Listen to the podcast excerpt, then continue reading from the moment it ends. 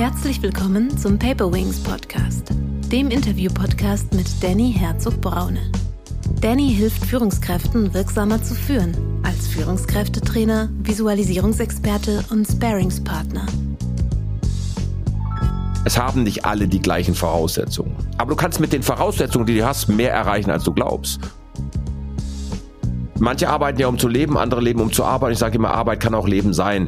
Alleine schon dieses, diese Trennung des Wortes Work-Life-Balance. Damit trenne ich ja Arbeit vom Leben und wir sagen damit schon mal, dass Arbeit kein Leben ist. Natürlich könnte ich auch den ganzen Tag nur angeln gehen, Boot fahren oder irgendwas machen. Aber ich brauche halt auch die Abwechslung, sonst wird mir langweilig vor mir selbst.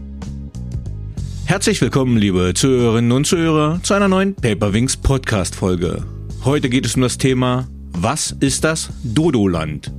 Als Experten habe ich den Selfmade-Millionär, Autoren und Unternehmer Martin Limbeck eingeladen. Martin Limbeck hat geschafft, was in unserer Gesellschaft selten geworden ist. Den Aufstieg aus einfachen Verhältnissen im Ruhrgebiet zum wohlhabenden und angesehenen Unternehmer mit Kunden im gesamten deutschsprachigen Raum. Aufgewachsen in einem Wohnwagen ist er heute Eigentümer mehrerer Unternehmen und Millionär. Sein Bestseller, nicht gekauft hat er schon, stand wochenlang auf den Bestsellerlisten von Handelsblatt und Manager Magazin. Ich selbst habe den umfangreichen Vertriebsklassiker Limbeck verkaufen bei mir als vertriebliches Nachschlagewerk im Regal stehen.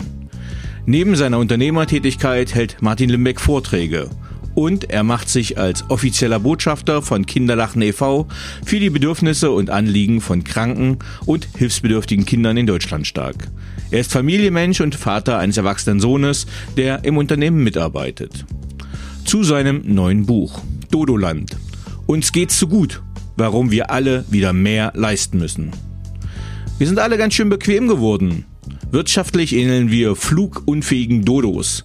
Wir sind lieber Gehaltsempfänger als Unternehmer, optimieren lieber unsere Freizeit als unsere Arbeit und unseren Kindern ermöglichen wir einen von Fleiß befreiten Start ins Leben.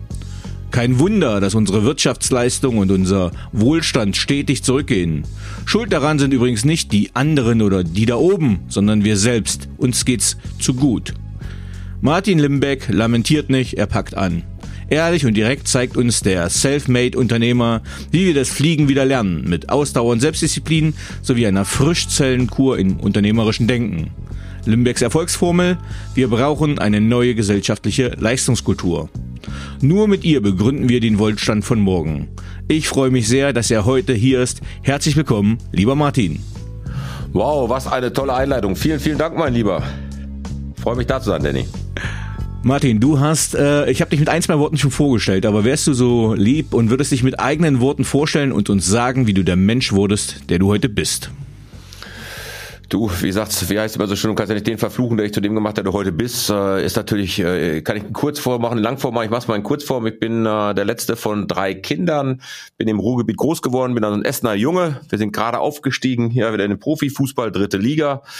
Und äh, ja, bin auf einem Campingplatz tatsächlich groß geworden. Äh, eben meine Eltern haben den irgendwann entdeckt, mein Vater. Drei Kinder, drei Meter, fünfzig Wohnwagen, Vorzelt, Oma, Dackel so ging's los. Und äh, ja, ich habe eine sehr behütete Kindheit gehabt, eben auf dem Campingplatz, was du da so machst, ja, bist halt am Grillen, ähm, habe da die Liebe zum Angeln gefunden, war eher so ein bisschen so, ja, der dicklichere, wurde auch gern Carlson vom Dach genannt, rote Haare, Sommersprossen, war in allen Dingen so durchschnittlich. Und mit 13 Jahren, mein Vater war selbstständig mit einem Partner zusammen. Mein Vater hat unter Tage noch Schweißer gelernt, hat dann auch eine Karriere gemacht, wo Leute sagten, oh, das schafft keiner mehr irgendwie ohne Studium und ist dann Geschäftsführer eines mittelständischen Unternehmens geworden, nachdem sein Partner ihn nach sieben Jahren betrogen hat. Und so sind wir dann in Hessen gelandet, also von Gessen äh, über von Essen über Gelsenkirchen dann nach Hessen, Oberursel, Neuansbach, Usingen. Ich später dann mit meiner ersten Frau, der Mutter meines Sohnes, in Bad Homburg, dann in Königstein und jetzt manchmal äh, rückwärts äh, werden die Dots ja verbunden, hat Steve Jobs mal so schön gesagt, bin ich wieder an den Niederrhein zurück, 16 Kilometer entfernt. Von diesem Wohnwagen lebe ich heute an einem ja, ein, ich habe mir ein Grundstück gekauft von einem alten Kiesbaron. Das ist renaturiert. Und ähm, hier lebe ich heute mit vier Königspudeln und äh, ja, äh, bin sicherlich mein, mein Fundament meiner Karriere, vielleicht da noch einzuhaken, ist tatsächlich, ich bin mit 16 Jahren ein Jahr nach Amerika, das war so mein Durchbruch. Ja, dort habe ich eben gelernt, American Dream, if you can dream it, you can do it haben meine ersten 1000 Dollar äh, verdient und habe entschieden, Millionär zu werden, wobei meine Mutter sagt, ich wäre mit sechs Jahren schon auf dem Campingplatz rumgelaufen, hätte ihm gesagt, ich werde Millionär und fahre Porsche. und ob das jetzt wichtig ist, steht da sowieso auf einem anderen Papier, aber das war schon so irgendwie mein damaliger Treiber, äh, der heute natürlich anders ist. Ähm, und ja, da bin ich wiedergekommen, habe eine Lehre als großen Auslandskaufmann gemacht und da habe ich das erste Mal gemerkt, so ich habe an der Theke gestanden und Handwerker bedient und auf der anderen Seite kamen in Bad Homburg aus dem Hartwald so die reichen Damen und Herren, Miele Waschmaschine, Tiffany Lampen, dass ich mit einer großen Schicht von unterschiedlichen Menschen kann. Bin dann mit knapp 19 schon in den Außendienst gegangen, habe Kopierer, Faxgeräte verkauft, auch da relativ schnell so the new kid on the block, auch da sehr erfolgreich, oh, vielleicht auch zu viel Geld schon am Anfang verdient. Das war nicht immer gut für mein Auftreten. Und ähm, was aber cool war in der Kopiererbranche, wir sind extrem gut ausgebildet worden. Wir haben viele Trainings genossen und mit 28 Jahren bin ich dann Partner im Institut für Wirtschaftspädagogik geworden. Volk und Partner wollte es dann auch schon relativ schnell übernehmen, weil ich nach drei Jahren auch da der erfolgreichste im Trainingsverkaufen war. Vielleicht nicht im Durchführen, aber im Verkaufen. Hat nicht geklappt, habe sauber meinen Vertrag erfüllt und habe, wie du heute ja gesagt hast, auch mehrere Companies, aber mein Hauptgeschäft ist dafür die Limbeck Group, wo wir auf der einen Seite Beratung machen und auf der anderen Seite Training machen, Blended Learning Training machen. Und ähm, ja, bin vierfacher Bestseller-Autor äh, mit äh, Limbeck Verkaufen, Limbeck Vertriebsführung. Nicht gekauft hat er schon sicherlich mein bekanntester Titel. Und dann noch, warum keiner will, dass du nach oben kommst und wie ich es trotzdem geschafft habe, schon so ein bisschen meine Biografie aufgeschrieben, viel zu früh. Ähm, und ja, freue mich, freue mich über das, was ich tue. Ich stehe jeden Tag auf, um Menschen besser zu machen. Das ist das, was mich treibt, vor allen Dingen im Verkaufen, weil Verkaufen hat in Deutschland immer noch so ein shady Business, nennen die Amerikaner, so ein schmuddeliges äh, äh, äh, Ansinnen und ich glaube, jeder verkauft sich, ob im Bewerbungsgespräch, ob der Chef dem Mitarbeiter heute, wo man beim arbeiten soll, oder der Bewerber dem Mitarbeiter. Erstes Date ist ein Verkaufsgespräch, Taschengeld ist ein Verkaufsgespräch. Ja, und von daher ist das das, was ich gerne mache. Und ich glaube, im Leben musst du dann auch mal was zurückgeben. Und das tue ich eben über Kinderlachen, was in mein Leben gekommen ist durch meinen besten Freund Thorsten. Und da bin ich seit fünf Jahren sehr engagiert äh, und ja. Mhm. Ähm, wie hast du es geschafft, äh, ja, zum Experten für Vertrieb zu werden? Du, wie habe ich es geschafft? Äh, das ist eine gute Frage. Es sind natürlich auch wieder viele Punkte. Ich nenne ich es wirklich mal so. Ich habe viel Glück gehabt in meinem Leben. Viele sagen ja, ich kann mich gut dran erinnern. David Brecht, der Wirtschaftsphilosoph, sagte mal äh, in einer äh, Talksendung: Glück ist nur wenigen Menschen vorbestimmt. Das äh, sehe ich anders. Glöckler war auch da, Harald. Der sagte dann: Glück ist mit den Tüchtigen. Das glaube ich eben auch. Also was ist denn Glück? Ne? So und ich sage, ich habe Glück gehabt, oft gute Menschen kennenzulernen, wie damals diese Iris Weber, heute schon in Rente, meine damalige Referendarin an der Schule in Neuansbach, an der Reichweinschule, die sagte, Martin, dein Englisch ist so miserabel, geh doch mal ein Jahr nach Amerika. Ohne mhm. den Impuls von Iris wäre ich nie auf die Idee gekommen, einverstanden? Mhm. So, das heißt, ich habe Glück gehabt. So, dann kam dieser Peter Volke in mein Leben, äh, Uhrmacher gewesen, äh, Führer bei Rang Xerox, Zarten, das war so ein richtiger Menschenfänger. Und das war eines meiner, meiner Leitbilder. So, und dann hatte der ein Franchise-System und hat mir mit 28, wo alle sagten, viel zu jung, die Chance gegeben. Und so könnte ich jetzt viele andere Themen aufzählen, wo ich Glück gehabt habe, dann gute Entscheidungen zu treffen. Und vor kurzem habe ich einen Post gemacht bei LinkedIn, da ging es um Misserfolg und bei Facebook und dann schrieben welche drunter, endlich mal einer von diesen ganzen Trainern, der mal sagt, dass man auch mal Misserfolg hat. Ich hatte natürlich auch viele Niederschläge in meinem Leben und die haben mir auch geholfen, daraus zu lernen. So und äh, das das ist etwas, was mir halt ganz persönlich wichtig ist. Also mein Treiber ist heute Lernen, mhm. äh, denn ich habe leider sehr schlimmes Schicksal gehabt Anfang des Jahres. Äh, neben vielen Baustellen, äh, die gekommen sind, äh, ist mein wichtigster Partner und Freund äh, Michael Bolz mit 58 Jahren verstorben. Und da guckst du mal anders aufs Leben und das hat mir nochmal gespiegelt, wie wichtig es jeden Tag zu leben, weil du nicht weißt, was morgen oder übermorgen ist. Und äh, das, was uns heute noch heiß macht, regt uns morgen schon nicht mehr auf. Ja, und äh, von daher ist es wichtig, eben deinen Weg im Leben zu finden. Und ich stehe dazu, das geben ja wenige Menschen gerne zu. Ich bin da so ein klarer, wahrer Junge. Ich definiere mein Leben natürlich auch stark über das, was ich geschäftlich tue oder Mhm. Äh, mein, mein, mein, mein Job ist auch ein Stück weit mein Leben. Also erstmal mein Beileid zu dem Verlust. Ähm, aber was mich jetzt quasi antreibt, wir machen auch gleich den, den Schwenk zu deinem Buch. Ähm, und zwar, wie ist das Buch Dodoland entstanden und was hat dich dazu bewegt? Ach, schau, einer meiner Freunde, das weiß der ein oder andere, der mich ein bisschen näher kennt, ist Lothar Seiwert. Und Lothar hat irgendwann mal zu mir gesagt, Martin, jetzt bist du Buchautor, auch noch erfolgreicher Buchautor. Ähm, jetzt musst du alle zwei Jahre ein Buch schreiben. Und ich sage, oh, Lothar, das ist aber echt ganz schön anstrengend, alle zwei Jahre ein Buch schreiben. Ne? Weil in Limbeck verkaufen, nur mal als Beispiel, in meinem Nachschlagewerk, ja, was ja als das Standardwerk in Deutschland mittlerweile gilt, was soll ich denn jetzt danach noch schreiben? Hm. Vielleicht kann ich wieder was schreiben zum Thema Digital Sales, ja, werde ich jetzt in der nächsten Auflage eben Anmerkungen mit reinnehmen ins Buch, ja. Also alles richtig, alles gut, macht auch Sinn. Ähm, nur mh, mm, ich brauche immer ein Thema, über das ich schreibe. Und natürlich dadurch, dass ich Unternehmer bin, der zufällig Verkaufstrainings macht oder Verkaufsberatung und Consulting macht und Vorträge hält, bin ich natürlich auch Chef. Und ich habe da selber einige Sachen erlebt. Und dann habe ich auch eine Mastermind-Gruppe namens Gipfelstürmer, Gipfelstürmer-mastermind.de, wo ich ja mittlerweile über 40 Unternehmer und Unternehmer begleite ähm, mit, mit viermal zwei Tagen Treffen und, und dann achtmal online, also um, um Geschäft halt A zu skalieren oder zu halten oder auszubauen oder neue Wege zu gehen. Ganz unterschiedliche Themen. Und da hörst du natürlich auch immer viel und es gibt schon so eben mehr gerade so dieses Konsumverhalten noch nach dem Motto, was bietest du mir denn, dass ich überhaupt bei dir arbeite? Ich äh, rede mm. auch oft mit Jochen May drüber von der Karrierebibel, mit dem mm. ich mhm. befreundet bin. Haben wir tatsächlich einen Mitarbeitermarkt oder haben wir einen Arbeitgebermarkt? Es ist völlig wurscht, welchen Markt wir haben.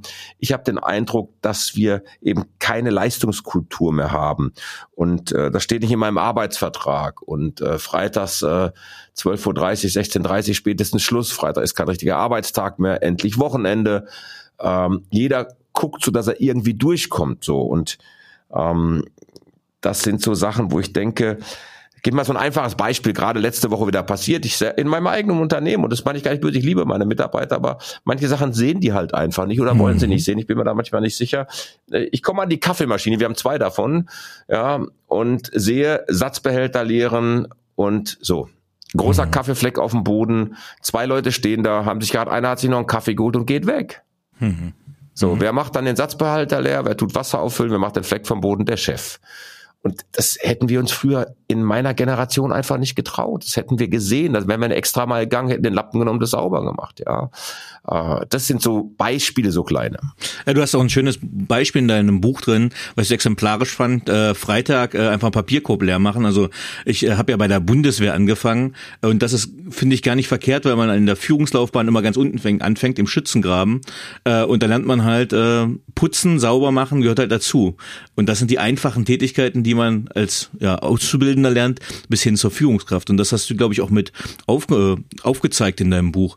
Was glaubst du, äh, woran liegt das, dass die Mitarbeitenden so eine Nehmen-Kultur haben und nicht mehr eine Geben-Kultur?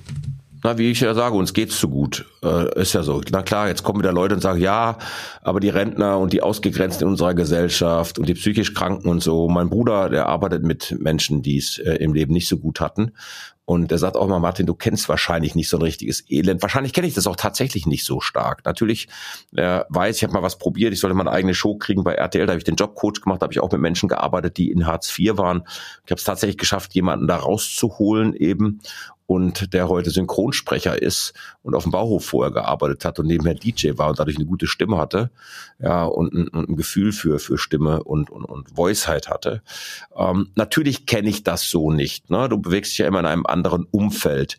Ich glaube auch nicht mehr daran, und jetzt kann man sagen, boah, denkt der Klein, es haben nicht alle die gleichen Voraussetzungen. Aber du kannst mit den Voraussetzungen, die du hast, mehr erreichen, als du glaubst. Und das glaube ich halt eben.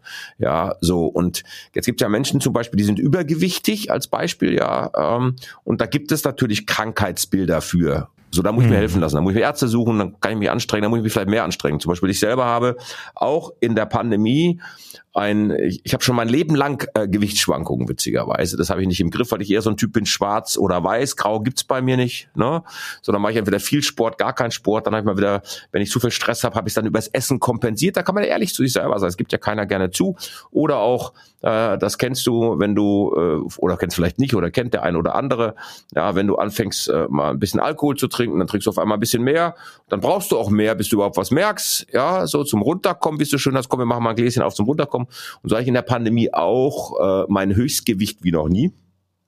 hab mittlerweile 18 Kilo runter. So wie habe ich es gemacht? Natürlich mit Disziplin. 40 Tage Saftfasten nach äh, Joe Cross hier, äh, Fat Sick and Nearly Dead. Den Film habe ich zweimal gesehen und dann endlich umgesetzt. War das anstrengend? Ja, vor allen Dingen ab einem gewissen Alter ist ja auch keine Ausrede. Du weißt, der Hormonhaushalt stellt sich um ab 50. Ja, so, ich mache jeden Tag Sport, ich meditiere, äh, ich stehe jeden Tag um 6 Uhr auf. Sagen andere, boah, ja, ist aber anstrengend. Ja, ohne, ohne Anstrengung ne, kein, kein, kein Ergebnis. Und so ist es ja mit allem irgendwie. Und ich glaube, das scheuen heute viele. Wenn du mal siehst, der Deutsche guckt angeblich, also über alle, zwei Stunden 39 Fernsehen. Jetzt stell dir mal vor, du nimmst zwei Stunden 39, mhm. jeden Tag wohlgemerkt, und machst dafür Weiterbildung. Mhm können wir kurz festhalten, wenn du 365 Tage mal 230 kannst du schnell hochrechnen, ja, da bist du irgendwo bei 1000 äh, irgendwas an Stunden Weiterbildung gemacht hast, dass du dann in der Birne richtig fit bist, dass du richtig in irgendeinem Thema dich auskennst. Und das meine ich eben mit wir wir haben keine Leistungskultur, denn der Wohlstand von heute gründet auf dem Fleiß von gestern und der Wohlstand von morgen, wo soll der herkommen? Jedes Jahr werden in Deutschland für 500 Milliarden Firmen verkauft. Für 500 Milliarden jedes Jahr. Ja, wir sind in 32 Ländern, haben die Einwohner eine höhere Lebenserwartung als bei uns. Das musst du dir mal vorstellen. Hm. Wir leben in Deutschland, wo wir mal sagen, hier ist alles so toll. Und es ist auch ein tolles Land. Nur wir müssen wieder anpacken. Und dass wir das können, haben wir schön gesehen beim Ahrtal. Da mhm. haben wir Nachbarschaftshilfe wieder geleistet, da haben wir geholfen. Aber wir müssen aus diesem Egoismus raus zu optimieren, zu machen. Und das ist das, was ich in meinem Buch Dodoland, natürlich, es ist eine Streitschrift. Viele sagen, boah, der, der mault da. Nein, das stimmt ja nicht. Ich habe ja auch eine Lösung drin. Also ne, nur, dass wir kurz gesprochen haben. Ich bin ja nicht nur der, der draufhaut, sondern ich bin ja immer sehr lösungsorientiert. Ähm, aber äh, wir haben 70 Prozent Steigerung bei Staatsausgaben. Ja, äh, wir sind nur noch Platz 18 beim Bruttoinlandsprodukt pro Kopf. Ja, und äh, wir rutschen ab ah, wir führen die Märkte nicht mehr an, wir machen nur noch mit und werden links und rechts überholt. Jetzt habe ich einen Post gehabt am Wochenende auch zum Thema Mittelstand. Da schrieb, oh, ja, wir haben ja so viele Hidden Champions, äh, made in Germany. Ja, stimmt. Nur ich kenne ganz viele Mittelständler auch, mit denen wir zusammenarbeiten, die sagen, ja, die Japaner haben uns aber und teilweise die Chinesen überholt, weil sich das Know-how eingekauft haben, billiger produzieren. Möchte ich in dem Land leben? Gar keine Frage. Möchte ich nicht. Nur auch einer schrieb dann, ja, wir brauchen aber die Globalisierung, damit wir nicht Krieg führen, damit wir überall das haben. Aber wir sehen ja, wo es gerade hinführt. Also jetzt mal unabhängig von dem bösen äh, Kriegsverbrecher, den wir haben, der gerade die Ukraine ja angegriffen hat. Ja, äh, wir sind abhängig in so vielen Dingen von der Außenwelt und waren mal so unabhängig. Und das macht mir schon so ein bisschen Angst. Mhm. Ähm, du schreibst, ähm, es sind 83 Prozent in Deutschland Dodos. Vielleicht kannst du ganz kurz sagen, was du unter Dodos verstehst. Das ist ja eine Metapher. Genau, also es, äh, es ist ja auch keiner per se ein Dodo, sondern wir haben alle ein Dodo-Verhalten. Heißt, wo wir keine Extrameile gehen, wo wir nur Dienst nach Vorschrift machen und solche Geschichten. Was meine ich mit den 13 Millionen? 13 Millionen schaffen nur noch Werte, das sind eben die Selbstständigen. Und wenn du dann nochmal davon ausgehst, es heißt, dass nur 17 Prozent der Arbeitnehmer identifizieren sich mit ihrem Arbeitgeber. Wenn ich die dann noch dazu nehme von der arbeitenden, arbeitenden Bevölkerung, ja, dann komme ich eben auf diese 17 Millionen Menschen, die, die eben reale Werte schaffen. 68 Prozent sollen nach der Gallup-Studie nur Dienst nach Vorschrift machen. Ja, und wir haben also damit 83 Prozent Dodos unter deutschen Arbeitnehmer, weil das heißt ja dann auch, dass wir 15 Prozent sogenannte Saboteure haben, die bewusst was falsch machen. Und, und das ist so einfach nur äh, die Idee dahinter. Und, und viele sehen ja auch keine Arbeit mehr oder, oder viele haben auch das Thema. Ich habe ein schönes Beispiel jetzt, dadurch, dass ich hier ein etwas größeres Anwesen habe, brauche ich halt Hilfe, das schaffe ich alleine nicht. Hatte einen Mann, der jetzt mit 70 Jahren, meine Frau hat den immer Ken genannt, so sah der aus, durchtrainiert mit 70 wie Tarzan, der ging dann in Rente, der hat hier vier Stunden pro Tag gearbeitet, viermal fünf Tage. Mein Grundstück war ein Traum. Jetzt habe ich einen externen Dienstleister mit einem neuen Mitarbeiter, die kommen auch 25 Stunden die teilweise kriegt er noch geholfen. Mein Grundstück war noch nie in so einem desolaten Zustand. Warum? Mhm. Und das mache ich dem jungen Mann gar keinen Vorwurf. Der hat Garten- und Landschaftsbauer gelernt, aber der sieht keine Arbeit. Mhm. Und du merkst auch schon so von seiner Einstellung her, ja, komme ich heute nicht, komme ich morgen, ne, so, der, der, der sieht keine Arbeit. Ich habe das zweimal reklamiert, jetzt bin ich schon wieder der Böse, weil ich was sage. Ne? Der ist nie zufrieden, der Limbeck. Ich habe auch einen hohen Qualitätsanspruch, sag ich immer, ne?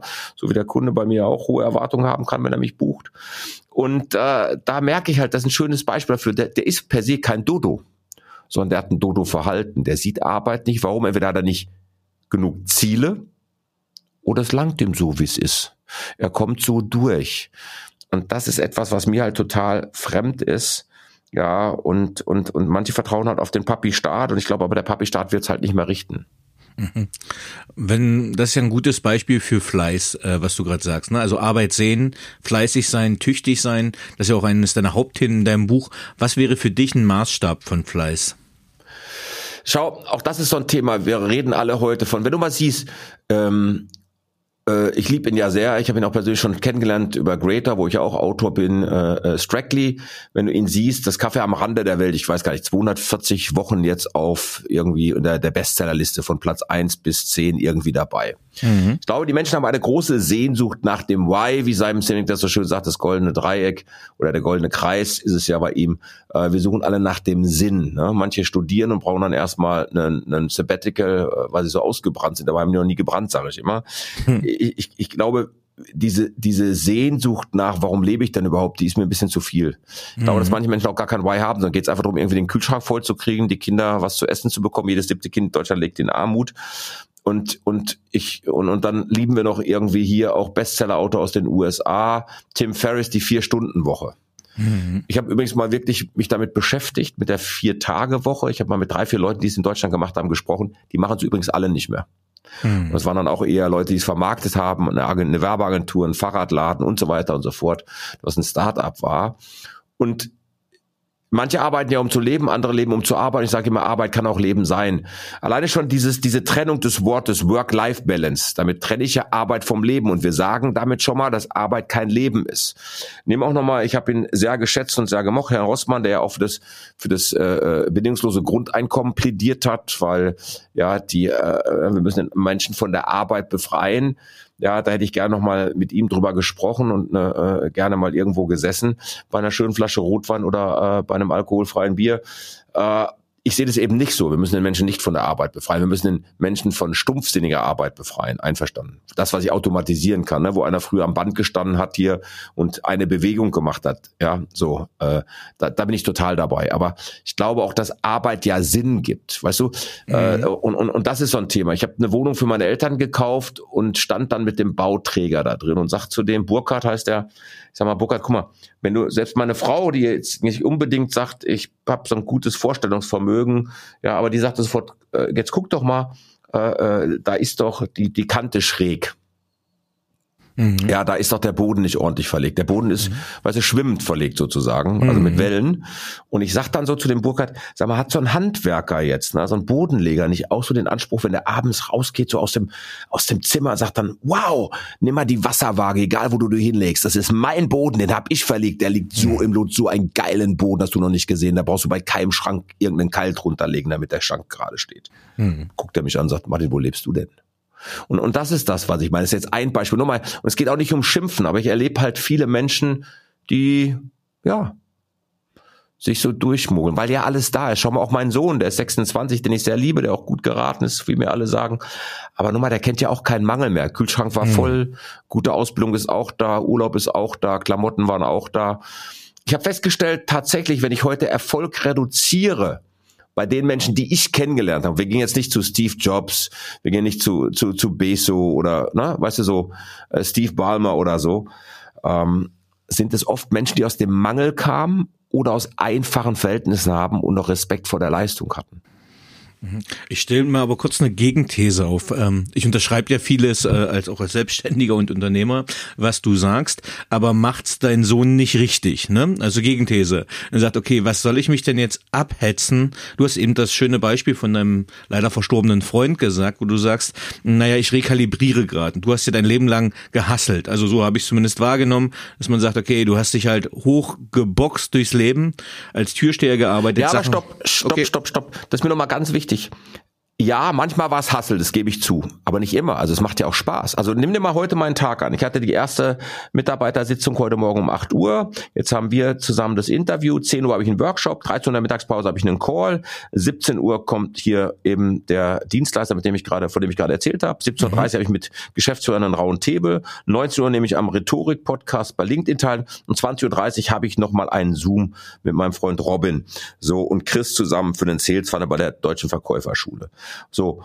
Ist das jetzt Hassel? Ist das jetzt zu viel? Mag sein. Ich bin heute Morgen schon um 6 Uhr aufgestanden, ich habe schon meditiert, ich habe schon Sport gemacht, ich habe meine Atemübung nach Wim Hof gemacht.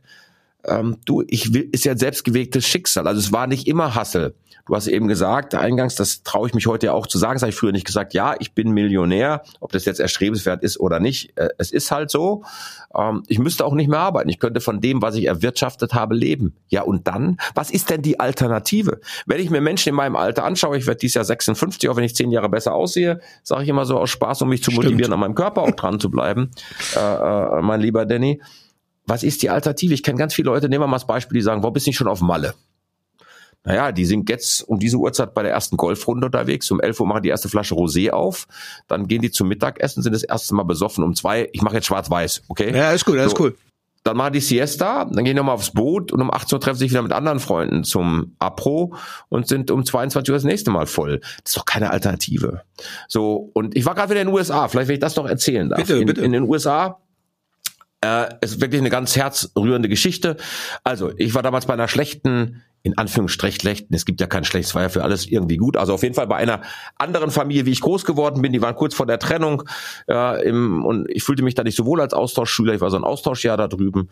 So, und dann hatte ich einen Lehrer an der Schule, der war praktisch Abteilungsleiter des, der Sportabteilung. Du musst wissen, in den USA, in der Highschool hast du jeden Tag zwei Stunden Sport. Oder hatte ich von ja eben äh, 13 bis 15 Uhr, die letzten beiden Stunden waren Sport. Und dieser Kenny Holmes hat sich um mich gekümmert. So, und der hat nebenher noch eine Construction-Firma gehabt, hat ein Haus gebaut. Also ich habe mit dem in einem Jahr fast jedes Wochenende verbracht. Mhm. Ja, geholfen, sein Haus gemacht. Dann habe ich den noch ein paar Jahre besucht und auf einmal war der aus Bridgewater in Pennsylvania weg. Der war einfach weg. Ich bin an die Schule, ich habe keine Nummer bekommen und ich war echt, echt traurig. Ich habe alles gemacht, wie das Internet kam, gesucht, gemacht, habe den nicht gefunden. 2019, Anfang 2019 schreibt mich eine Rose auf Facebook und sagt, hey, I'm Rose, ich bin die Freundin von Kenny Holmes, deinem damaligen Lehrer, er wird gerne mit dir in Kontakt kommen, ist extra für dich in Facebook reingegangen. ich kürze jetzt ab, der Mann hat mittlerweile ein Buch geschrieben, nämlich sein erstes zum Thema Rassismus. Mhm. Ja, äh, ich war Weihnachten da, ich war jetzt wieder bei ihm. Er ist 78 und jetzt halte ich fest. Und den habe ich so beobachtet. Der Mann hat immer was gemacht. Seine Freundin aber noch, die ist 59, er ist 78, sieht aus wie 60 eben, sehr athletisch, hat auch Football gespielt, war in Vietnam, also hat auch eine extrem geile Vita. Ja, und und äh, auch ein lohnenswertes Buch Kenny L. Holmes. Ja, Stay with Your Pride. Und und ich habe so zu meiner, äh, ich habe so gesagt, der kann nicht länger wie eine halbe Stunde ruhig sitzen. Der baut jetzt nochmal im Lake Lanier ein neues Haus. Ja, will dann später, wenn Rose in drei Jahren retired, mit ihr auch nach Brasilien, die ist Brasilianerin, Bed and Breakfast Haus bauen, macht doch mit Martin. Und er ist 78 und ist immer noch rastlos, aber im positiven Sinne. Der macht auch jeden Tag Sport, hat die vierte Hüft-OP gehabt. Und da habe ich nur gedacht, boah, was ein Role Model. Und, und, und, und darum geht's doch irgendwie, jeden Tag noch Erfüllung zu haben in dem, was du tust. Natürlich könnte ich auch den ganzen Tag nur angeln gehen, Boot fahren oder irgendwas machen. Aber ich brauche halt auch die Abwechslung, sonst wird mir langweilig von mir selbst. Und Dodoland ist ja eine Streitschrift, um wach zu rütteln. Und um, um was geht's mir denn? Mir geht's ja in Dodoland darum, nehmen wir mal an, der Danny wäre jetzt Festangestellter, der Danny wäre Mitte 50, da höre ich auch schon viele, die sagen, boah, den Rest schaffe ich auch noch bis zur Rente. Ich weiß gar nicht, was Rente für ein Zustand sein soll. Und, und weißt du, dann, dann sagt er halt, oder dann, dann, dann, ja, in, in, insofern ist es für mich Roma, weil ich sage, du, der bewegt was, der macht was. Und, und Dodoland ist geschrieben, dass du vielleicht selber erkennst auch. Jetzt hatte ich einen Post dazu, da sagten tatsächlich auch ein paar, ich habe mit 52 Jahren, ähm, mit 25 Jahren Firmenzugehörigkeit gekündigt ohne Abfindung und mache jetzt seit acht Jahren was anderes, bin richtig glücklich. Also, dass du vielleicht aufwachst und sagst, ich bin auch irgendwie gefangen hier durch den Mammon oder durch Vorurteile oder mir fehlt der Mut, eine Entscheidung zu treffen, ja, in die, in die Unsicherheit zu gehen, weil Selbstständigkeit heißt ja erstmal Unsicherheit. Ja, für viele. Absolut. Du weißt nicht, ob es gut geht. So. Und und, und mein Verhalten zu verändern. Und das privat genauso. Ich kenne ganz viele Paare, da behaupte ich, die leben wie Bruder und Schwester zusammen. War ja nicht die Idee von einer Ehe oder einer Gemeinschaft. Mhm. Und das zu verurteilen, muss ja jeder für sich selbst entscheiden. Wäre für mich keine Partnerschaft, sondern du hast den anderen kennengelernt, hast ihn gesehen und hast gesagt, komm, mit demjenigen möchte ich gerne Produkttest machen. Ja, so. Und, und es ist so ein Aufwachbuch, es ist ein Mutmachbuch, sich von was zu trauen, weil du hast halt doch nur dieses eine Leben. So hart es dann immer klingt auch wenn du an Reinkarnation glaubst, an Wiedergeburt glaubst, aber du hast nur dieses eine Leben. Was hast du aus den USA für dich mitgenommen, so an Spirit, an Entrepreneurship? Was hast du da gelernt? Da ist ja auch nicht alles Gold, was glänzt, nur dass wir kurz gesprochen haben, Sozialsystem und so weiter und so fort. Aber was habe ich da gelernt? dass die Menschen teilweise, ich empfinde so, schon freundlicher und glücklicher sind. Auch obwohl sie zwei, drei Jobs haben, die sie halt brauchen. Ähm, nimm auch hier meinen Lehrer, ne, der sagt auch, ne, mit der Construction Firma hat er mehr verdient wie mit dem Lehrer sein. Klar, ist zum Schluss war er dann Direktor der Schule, hat heute auch eine gute Pension. Ja, plus noch Vietnam, kriegt er auch noch was für, weil er beim Militär war, Zeitsoldat. Ähm, nur äh, dieses Offensein, dieses Freundlichsein, dieses, dieses, äh, da wird Leistung gesehen, hier darfst du es ja gar nicht sagen, wenn schon einer hier beim Intro gesagt, ah, der ist Millionär, der Arsch. So, weißt du? Äh, es gibt von meinem Grundstück zum Beispiel oder auch manche posten ja auch ihre Autos und das mache ich alles gar nicht. Ähm, wir haben so viel Neid in Deutschland und das haben wir in Amerika nicht. Uh, what are you doing? Oh, you salesman, sit down and tell me what you sell. Hm. Ja, und wenn du dann Scheidungsanwalt bist, bist du auf der Nahrungskette ganz unten, bei uns umgekehrt. Der Scheidungsanwalt ist ganz oben und der Verkäufer ist ganz unten in der Nahrungskette. Hm und schon so diesen amerikanischen Traum, wie es heißt, live von Walt Disney, if you can dream it, you can do it. Also schon dieses, dieses, ja, du kannst was erreichen. Ich war jetzt auch wieder in den Universal Studios, ja, und, und wie sauber es da ist auch, ne, das ist der Wahnsinn und, und wie freundlich da die Mitarbeiter sind. Natürlich leben die auch vom Tipp und, und von den Geschichten. Die haben auch Sachen, die, die wir nicht kennen von der Kultur. Ich war jetzt dann, ähm, Muttertag waren wir einen Freund besuchen in West Palm Beach, dann waren wir Boot fahren, waren was essen dann sitzt du in dem Lokal und nach dem Nachtisch schmeißen die dich ja tatsächlich raus. So nach dem Motto, hier kommt der Check und jetzt hau ab, damit der Tisch wieder weg ist. Kennen wir halt nicht. Du bleibst mal zwei Stunden danach im Lokal sitzen und quatscht. Machst dann halt bei denen weiter auf dem Boot oder zu Hause. Ähm, aber äh, dieses, dieses größer Denken, äh, mehr erreichen wollen im Leben, das habe ich sicherlich in den USA gelernt. Mhm. Glaubst du, das ist eine Voraussetzung für einen guten Vertriebler, für einen guten Salesman oder Woman? Du, das ist so wie, da nehme ich gerne das Liebe, das Beispiel von, den ich ja sehr liebe. Ich habe mich, ich hätte mich für ihn gefreut, Champions League zu spielen. Christian Streich, der in einem Sky-Interview sagt, was ist denn Talent? Was ist mhm. der Talent? Wir wissen gar nicht, was Talent ist. Ne? Ich habe Leute gesehen, also die hatten so viel Talent, die spielen heute in der fünften Liga. Ich habe andere gesehen, die hatten nicht so viel Talent, die spielen heute in der Bundesliga. Ich glaube, jeder kann verkaufen lernen, eben auch mit seinen Möglichkeiten. So. Äh, und äh, ich habe ein graphologisches Gutachten gemacht, da war ich 21 oder 22 für den nächsten Karriereschritt. Da stand drin durchschnittlicher Verkäufer. Dann denke ich mir, naja, wenn wir uns heute mal meine Vita anschauen, guck mal, das, was ich erreicht habe, für einen durchschnittlichen Verkäufer bin ich ziemlich weit gekommen. Einverstanden? Definitiv, definitiv. Ich glaube, du bist der Maßstab geworden mit. Ähm, ja, warum, warum bist du eigentlich nicht in Dubai? Du hast vorhin gesagt, äh, du willst nicht nach Malle, aber äh, wenn ich äh, ich weiß gar nicht, ob es ein bekannter Freund oder Konkurrent ist, Dirk Kräuter sehe, der viel aus Dubai macht. Wäre das unternehmerisch noch reizvoll? Dirk und ich waren ja mal elf Jahre lang die besten Freunde. Das weiß auch der eine oder manche auch nicht. Und unsere Wege haben sich dann halt irgendwann getrennt, weil wir unterschiedliche Werte haben und äh, gar nicht äh, Thema jetzt Fingerpoint oder irgendwelche Geschichten zu machen. Ähm, ich finde es schwierig für Menschen, die in Deutschland Unternehmer sind, ihr Geld in Deutschland verdienen, acht Prozent in Dubai zu versteuern oder Nordzypern. Äh, ist nicht mein Wertesystem. Ähm, ich finde es nicht in Ordnung. Ich sage immer den Leuten immer wieder, wenn sie mit mir darüber reden, kann ja irgendwie nicht sein, du verdienst dein Geld in Deutschland und schaffst es woanders hin. Umgekehrt, das haben wir aber auch hier, äh, da wird auch Deutschland ja auch ausgeblutet von vielen Menschen, die Gastarbeiter sind, aber das Geld hier bei uns nicht investieren, sondern hier im eigenen Land investieren. Kann man machen, finde ich aber schon irgendwie schwierig. Zahlen die wenigstens noch Steuern, das finde ich dann wieder ganz gut. Ich glaube, einer muss hier Krankenhäuser, Feuerwehr, Straßen bauen. Wir brauchen ein Sozialsystem, ja, damit es auch klar rüberkommt. Wir brauchen es nur eben an manchen Stellen vielleicht ein bisschen produktiver. Ne? So, und äh, so ein, so ein Dodo-Verhalten, das weiß noch, hat Michael sehr geärgert. Das ist ein schönes Beispiel.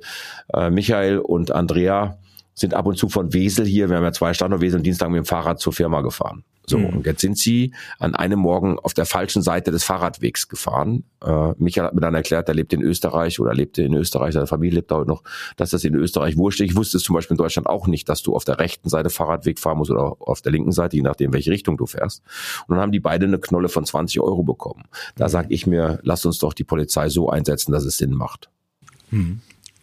Gibt es deiner Meinung nach deutsche Tugenden und Werte, die Deutschland groß gemacht haben und die du jetzt in Dodoland nicht mehr fühlst?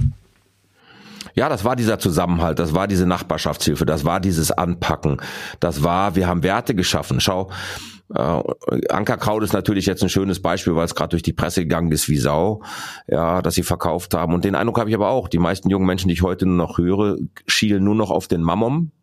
Äh, da geht es nicht mehr um Werte schaffen, sondern schnell skalieren und verkaufen.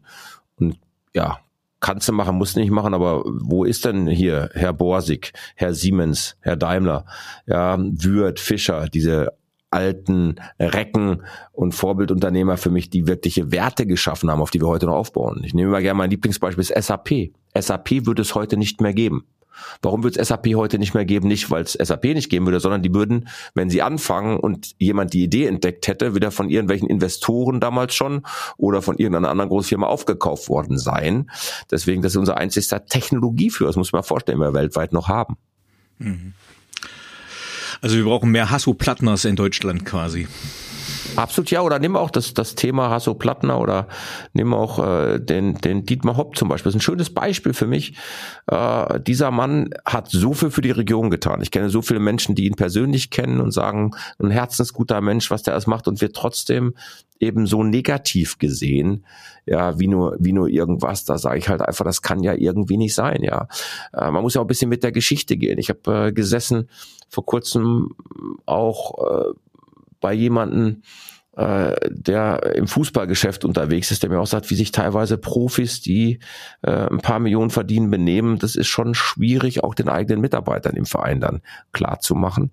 Und äh, das sind so Themen, wo ich einfach sage, wir brauchen wieder ja mehr mehr freundschaftliche Geschichten, mehr ein Miteinander. Und nochmal, ich nehme das Beispiel, äh, so hart es klingt, aber das Ahrtal hat uns das ja gezeigt, dass das geht weil die Nachbarschaftshilfe, die es da gegeben hat, wo Menschen aus Deutschland dahin gefahren sind. Ich kenne äh, auch bei mir in der Mastermind Quote Gipfelstürmer, sind ein paar Unternehmer einfach mit ihren Mitarbeitern einen Tag dahin gefahren oder zwei zum Aufräumen, zum Helfen.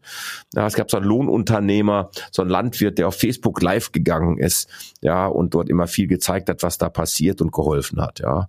Und nach meines Wissensstand gab es drei Tage lang Einsätze aus der Politik, die standen oben am Nürburgring und warteten auf ihren Einsatz, die nicht zum Einsatz gekommen, weil die schlecht koordiniert worden sind. Das haben dann die Landwirte selber untereinander und die Menschen dort geregelt. Und das kann irgendwie alles nicht sein. Mhm. Ähm, wenn wir auf dein, dein Buch schauen, was würdest du sagen, für wen ist das Buch gedacht? Wer ist die Zielgruppe? Jeder du, ich, der Manager, der Unternehmer, der CEO, der Lagerarbeiter, jeder, der nur Dienst nach Vorschrift macht und von neun bis 17 Uhr stempelt und guckt, dass er nach Hause geht, weil die gibt's ja. Gib dir ein Beispiel.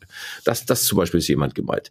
Ich habe vor kurzem mit jemandem gesprochen in einer großen Versicherungsgesellschaft, ja, der mir sagte, pass mal auf, wir haben ein paar Mitarbeiter, da konntest du nachvollziehen, die haben um neun Uhr gestempelt und um 17 Uhr ausgestempelt. Mhm. In Corona haben dieselben Mitarbeiter um 6.30 Uhr eingestempelt. Hm. Und dann haben wir Führungskräfte gesagt, gut, dann machen wir auch das erste Meeting um 6.45 Uhr. Mhm. Weißt du, das ist ein schönes Beispiel. Dann frage ich mich doch, bin ich in der richtigen Gesellschaft oder bin ich in dem richtigen Job? Ich glaube, gerade auch dadurch, dass wir gerade Arbeitskräftemangel haben, das ist ja jetzt kein Geheimnis, ob im Handwerk oder sonst wo. Äh, da haben wir auch den, nicht, nicht gut gearbeitet. Ja, wir haben den Menschen irgendwie deutsch gemacht, ohne Studium bist du heute nichts mehr wert. Ja, das ist doch ein Scheiß. Ja, Handwerk hat schon immer goldenen Boden gehabt und es gibt so viele tolle Handwerksbetriebe äh, und und ich sag mal, ich habe mit Rasenmähen ja in Amerika mein Geld verdient. Ich sag mal, wenn morgen alles weg ist, mache ich wieder Rasenmähen, mache ich einen Landscape-Service auf. Ja, wird immer gebraucht. Ja, also Arnold Schwarzenegger von, hat ja auch damit angefangen, ne? Also mit so einfachen Landschaftsgartentechniken ja, in den USA. Ja, so wie du vorhin gesagt hast, ich habe angefangen als Türsteher, hat sich aber ergeben jetzt war kein klassischer Türsteher, das hört sich nicht mehr so hart an, aber eine Art von und zwar mein, meine Eltern hatten ein Lokal, wo sie gerne essen gegangen sind, Sonnenhof damals im Taunus und der Inhaber damals, ja, der hatte eben eine Diskothek, hatte aber keine Diskotheklizenz. Um die Diskothek zu betreiben, musste er einen Verein machen. Und um einen Verein zu haben, muss er Vereinseintritt nehmen. Also habe ich an der Tür gestanden und wir haben damals einen Deal gemacht, weil wir beide nicht wussten, was da zusammenkommt. Wir machen einfach halbe halbe. Was er nicht wusste, ich nicht wusste, der Laden war 200 Quadratmeter groß, aber an einem Wochenende sind da 1500 Leute durchgegangen. Mhm. So eine Mark Eintritt für jeden 50 Cent, kannst du sehen, was ich also jedes Wochenende verdient habe, mal vier Wochen. Ja, so und irgendwann habe ich den Laden dann auch geführt. Also Türsteher jetzt nicht im klassischen Sinne, wie man sich das vorstellt, weil da waren einfach auch nette Jungs unterwegs, aber natürlich auch, wie es auf dem Dorf ist, gab es da auch mal eine kleine Keilerei, aber dafür hatte ich dann andere Jungs mit immer dabei, meine Kumpels, ja, äh, weil ich bin ganz weit weg vom, vom, vom, vom, vom Streiten oder, oder Schlagen. Also finde ich ganz, ganz blöd. Ähm, nur, äh, das sind so, so Sachen halt einfach, wo ich sage, äh, es gibt so viel tolle Beruf und da haben wir den Menschen was Falsches vorgegaukelt eben. Ne? Auch in Konzernen, wenn ich da auch mit Konzernchefs spreche, also ohne Bachelor Ellenberg nehme ich gar keine. Also hier, äh, ohne Master nehme ich gar keinen, nur Bachelor ne? geht nicht mhm. so. Und, und da sag ich mal, damit lassen wir auch viele Talente auf dem Weg. Ich habe vor kurzem ein Interview gegeben zum Thema E-Recruiting, was ich davon halte, nix, weil auch da die aus der zweiten Reihe, die sich dann durchbeißen, ja, die oft Solitäre sind, ne, so Talente sind, die gehen komplett verloren und und ich glaube, da müssen wir wieder anknüpfen, dass Handwerk auch goldenen Boden hat, dass es viele Möglichkeiten gibt, Spaß zu haben. Und, und darum geht's mir halt eben, dass du Spaß an dem hast, was du tust, ob du Küchenchef bist, ob du an der Theke stehst im Bäckerladen oder ob du Paperwing Consulting machst. Weißt du, das ist so, äh, äh das, das, das, was du tust, du gerne machst. Also da ist mir wirklich mal das Herz gelootet. Das war eine Dokumentation äh, von Arte, wo das Handwerk in München ihre Jobs vorgestellt haben. Und da steht der Handwerksmeister, der Bäckermeister und ähm, wo ich sage, ey, eigentlich würde mich jeder dieser Berufe interessieren, dieses Handwerk, weil da ja etwas hinsteht. Du, du schaffst ja etwas Nachhaltiges, etwas, was Freude und ja andere Leute bereichert und diese Leute brennen dafür.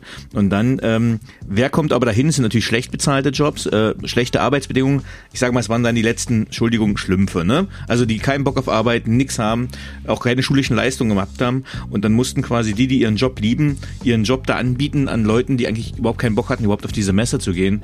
Und das hat mir dann so ein bisschen das Herz geblutet, wo ich gesagt habe, hm, hier fehlen die richtigen Leute mit der richtigen Einstellung für eigentlich einen wichtigen und tollen Job. So. Ähm,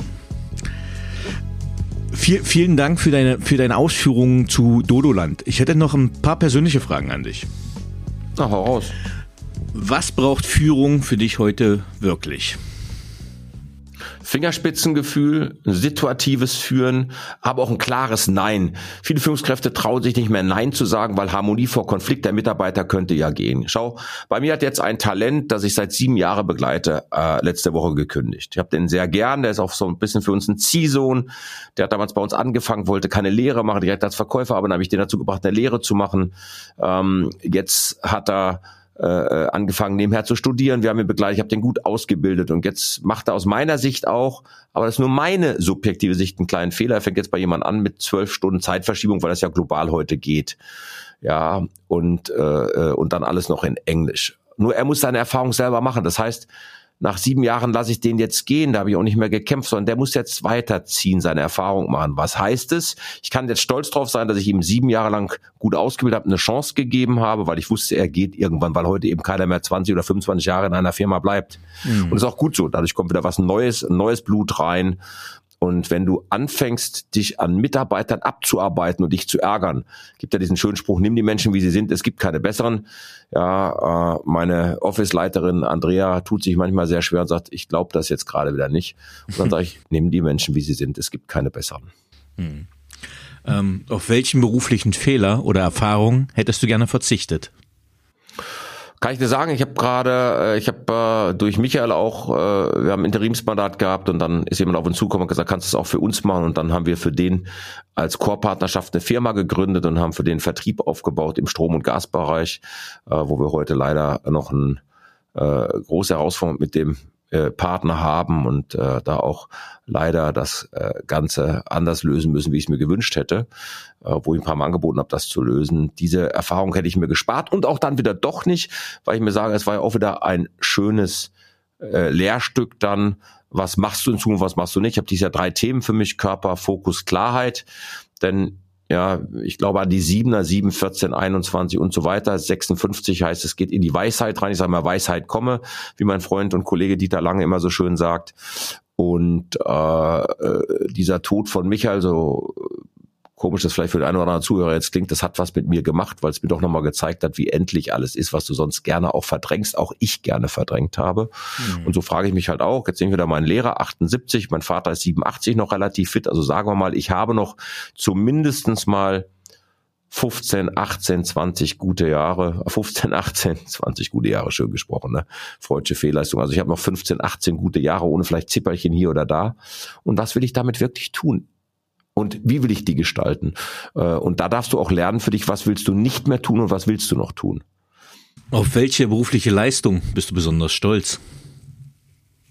Ja, ich glaube schon, dass ich sehr stolz drauf bin, das, was ich erreicht habe, wenn ich das Gesamtorchester äh, äh, sehe, was ich hier aufgebaut habe, dann bin ich schon sehr stolz auf das, was ich hier gemacht habe, weil ich eine Sache habe, auch bei aller Arbeit, die natürlich dahinter steckt und wie du gesagt hast, auch bei Verzicht, ja, äh, es ist schon eine tolle Lebensleistung. Ich hätte nie gedacht in meinem Leben, dass ich mal in Anführungsstrichen so erfolgreich werde, wie ich bin. Ja, also ich meine, nächste Woche bin ich beim ZDF Frühstücksfernsehen. Ich bin jetzt äh, in einer Talkshow im Casting gerade gewesen, die Ende des Monats sein soll. Da geht es auch um meine persönliche Geschichte. Da geht es um selbst äh, selbstbestimmtes Leben. Bin natürlich ein idealer Kandidat, sagte die Redakteurin für, kam natürlich auch übers Buch jetzt mit Dodoland. Ähm, es gibt viele Menschen, da bin ich besonders stolz drauf als berufliche Leistung, die mir heute sagen, Herr Limbeck, Sie haben ein, ein Stück weit oder manche sagen so größtenteils sagen, glaube ich jetzt nicht, aber ein Stück weit habe ich Karrieren mitbestimmt. Ich habe zum Beispiel jemanden, der ist Derivate-Spezialist bei einer großen deutschen Bank gewesen, ist heute Vorstandsvorsitzender einer Landesbank und den begleite ich seit über 25 Jahren. Und da bin ich stolz drauf. Das sind Sachen, die mir Freude bereiten, eben ein Stück weit geholfen zu haben. Also wieder am Menschen, spannend. Ähm, welche Fähigkeit bzw. Fertigkeit möchtest du gerne haben, die du noch nicht hast? Gelassenheit. Oh lieber Gott, gib mir Gelassenheit. Und davon viel. Welche drei Bücher haben dich am meisten geprägt bzw. dein Leben beeinflusst? Denke nach und werde reich. Mhm. Ja, ganz klar, heute noch Klassiker. Witzigerweise, ich war gestern auf dem Netzwerktreffen in Frankfurt, neben mir saß ein junger Mann, der hörte gerade auf seinem Hörbuch Der nach und werde reich. Also total schön. Napoleon Hill ist ja, das, Napoleon ne? Napoleon Hill, mhm. ja ganz genau. Der nach und werde reich, Napoleon Hill.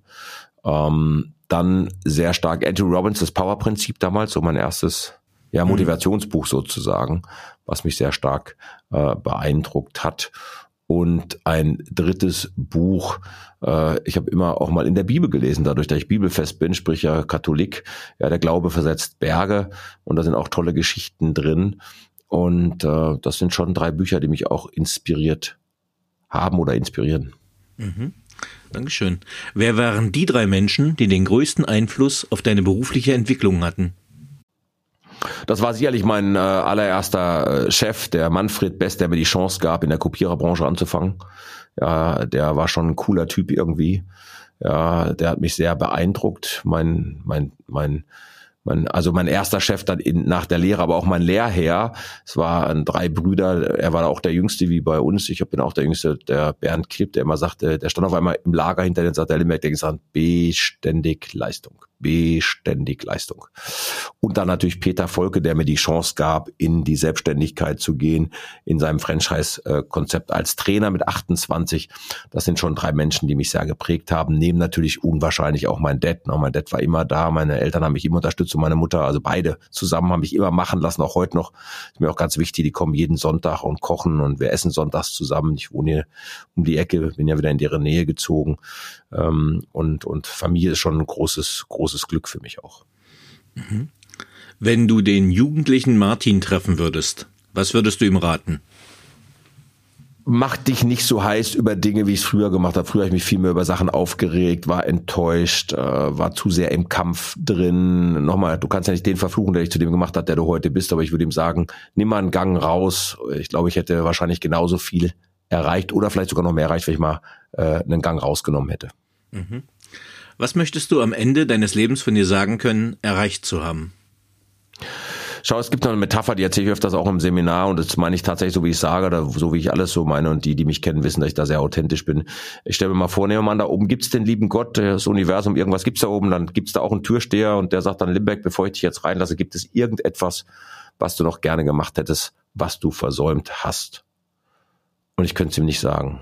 Ich glaube, ich habe wirklich viele Sachen in meinem Leben gemacht, die ich machen wollte. Jetzt könnte ich natürlich noch sagen, ja, ich hätte gerne noch mal äh, auf der Insel geangelt oder ich hätte gerne noch mal das gesehen. Äh, ich würde gerne noch mal irgendwie nach Island äh, so ne oder so Nordkap-Tour machen, habe ich noch nicht gemacht. Aber aber so essentiell, dass ich irgendetwas vermisse in meinem Leben, könnte ich ihm nicht beantworten. Von daher, ähm, ich habe früher den Satz immer pathetisch gefunden. Ich möchte die Welt so ein bisschen ein Stück weit äh, besser zurücklassen, wie ich sie vorgefunden habe. Das ist auch heute noch nicht mein Satz. ich möchte schon der Welt was gegeben haben. Ich glaube schon, dass ich es schön finde, wenn Menschen sich an mich erinnern und sagen, wow, kennst du noch diesen Verkaufsspezialisten, Berater, Trainer, Speaker, diesen Buchautor? Ähm, der hat mich damals schon inspiriert, dass ich heute das und das erreicht habe, dass ich Menschen was gegeben habe, um in ihre eigene Kraft zu kommen. Denn ich glaube, das ist das Wichtige. Du brauchst die eigene Kraft, um dahin zu kommen. Super. Hast du ein Lebensmotto? Und wenn ja, wie lautet es? Nicht gekauft hat er schon. So denken Top-Verkäufer. Spitze. Äh, ja, lieber Martin, du, wir haben es geschafft. Vielen, vielen lieben Dank, dass du mir die Freude und Ehre erwiesen hast und Gast im Paperwings Podcast warst. Sehr, sehr gerne. Hat ganz viel Spaß gemacht. Freue mich, wenn der eine oder andere eine Idee für sich gewonnen hat. Und ich drücke jedem die Daumen, dass er sein selbstbestimmtes Leben findet, führt und damit happy wird. Servus. Servus.